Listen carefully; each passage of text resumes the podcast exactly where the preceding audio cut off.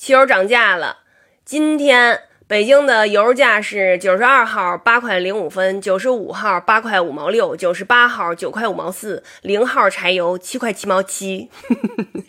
有人呢算了一笔账，就是说如果要是加满一箱油呢，能买一克黄金；如果要是加满四箱油呢，能买一个吊坠；如果要是加满十箱油呢，能买一手链儿。那我感觉，如果要是一年咱都不加油的话，是不是到春节的时候就能攒钱买一金镯子了？这个汽油涨价的事儿，还是一个法国的咱北京老街坊跟我说的呢。他说现在在法国吧，哈，就是那个加油站前头，汽车已经排成了长龙，大家都在那儿赶着加油，在这个涨价之前赶紧再加满一箱。他呢也打算骑自行车上班了，他要买个自行车。想想啊，还真是那么回事儿。你说绿色出行吧，还环保，然后对空气还好，完了还锻炼身体。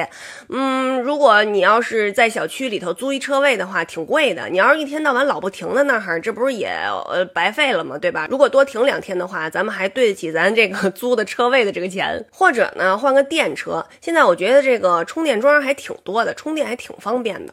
哎，那你说是不是快递小哥他这个送快递的成本也高了？因为他们好像必须得骑摩托车，不能骑电瓶车。要说我吧，也是这个操心的命。可是呢，架不住老百姓他就关心这个问题啊，大家伙儿全在那儿念叨呢。你说油价这么一涨吧，嗯，应该咱们的这个平时的这个生活也要发生了很多的变化。比如说，这个会不会公交车越来越挤呀？这个地铁里边人越来越多呀？那这个共享单车是不是就该不够使的了？